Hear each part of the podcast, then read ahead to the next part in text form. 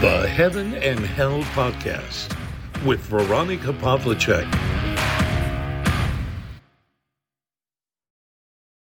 Dies ist der letzte Podcast in diesem Jahr 2022, das für mich sehr ereignisreich war. Ich möchte heute deine Gedanken darauf ausrichten, wie das Jahr für dich gelaufen ist.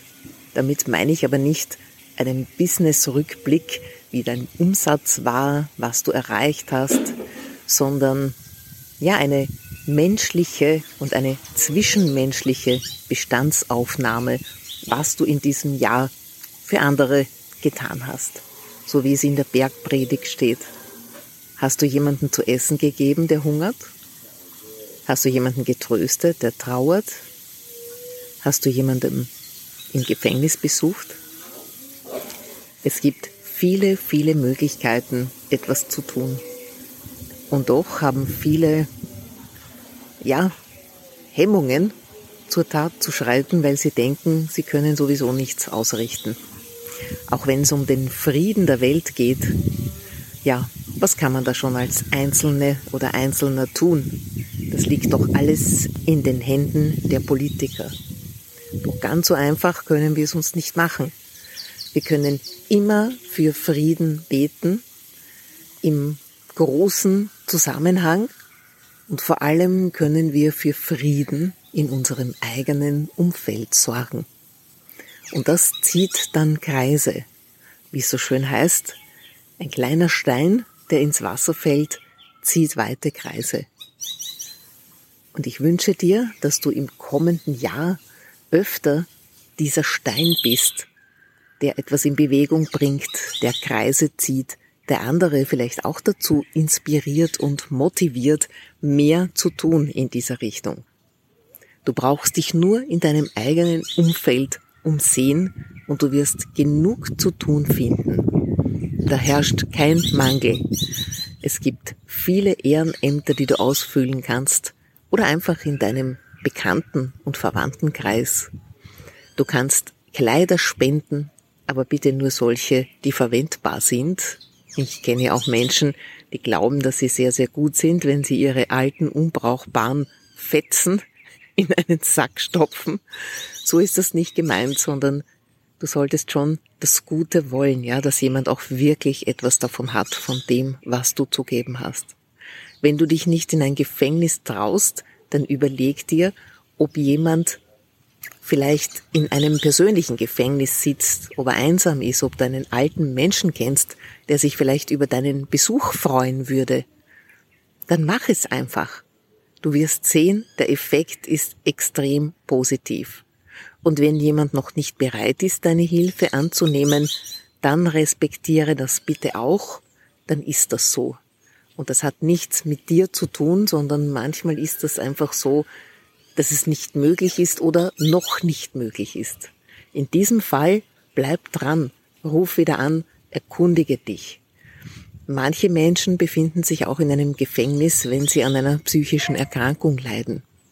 Dann werden sie ausgegrenzt, dann haben die anderen Berührungsängste, mit ihnen überhaupt zu sprechen. Du könntest genauso betroffen sein und überleg dir, was du dann gerne hättest.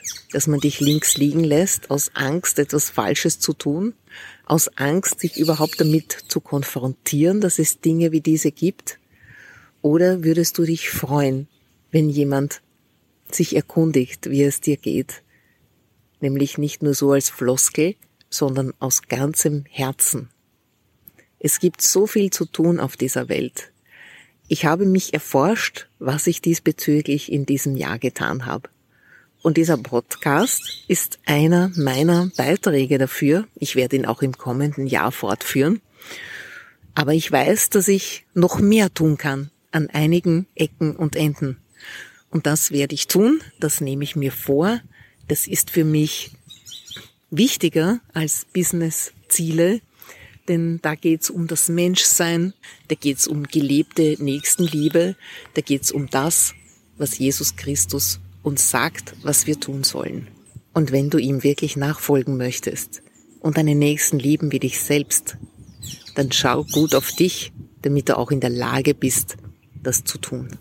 Ich habe zum Ende dieses Jahres mir erlaubt, den Winter zu verkürzen.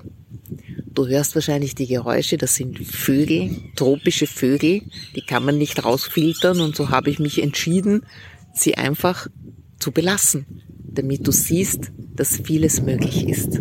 Meine eigene Entspannung ist wichtig für meine Arbeit, dafür, dass ich weiterhin anderen helfen kann und dass ich selbst in einem guten Zustand bin. Es ist wunderschön hier. Ich preise die Schöpfung unseres Herrn jeden Tag.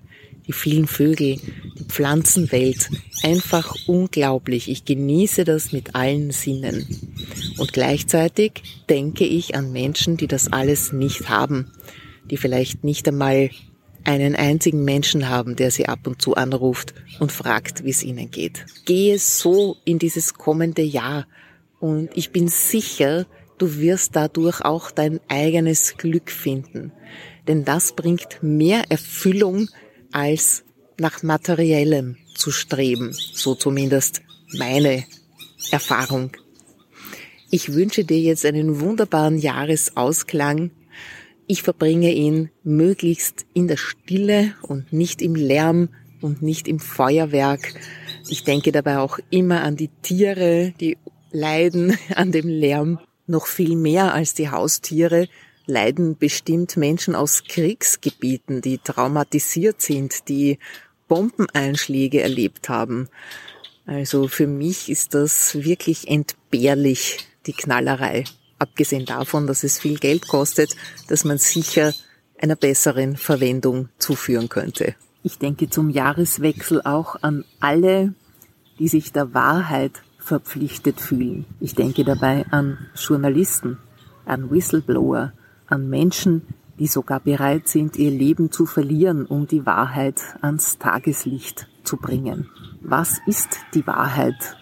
Es ist gar nicht mehr so einfach festzustellen, und ich habe große Mühe damit, sie herauszufiltern aus diversen Medien und auch alternativen Medien. Und alle, die dabei helfen, die Wahrheit ans Licht zu bringen und sich dabei in Gefahr bringen, denen gebührt mein Respekt und auch meine Gebete.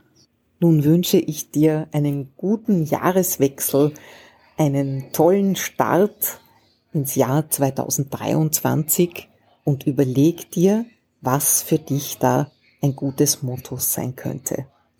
Die Bergpredigt, die findest du im Text zu diesem Podcast und ich finde, dass sie ein perfekter Leitstern für ein neues Jahr ist.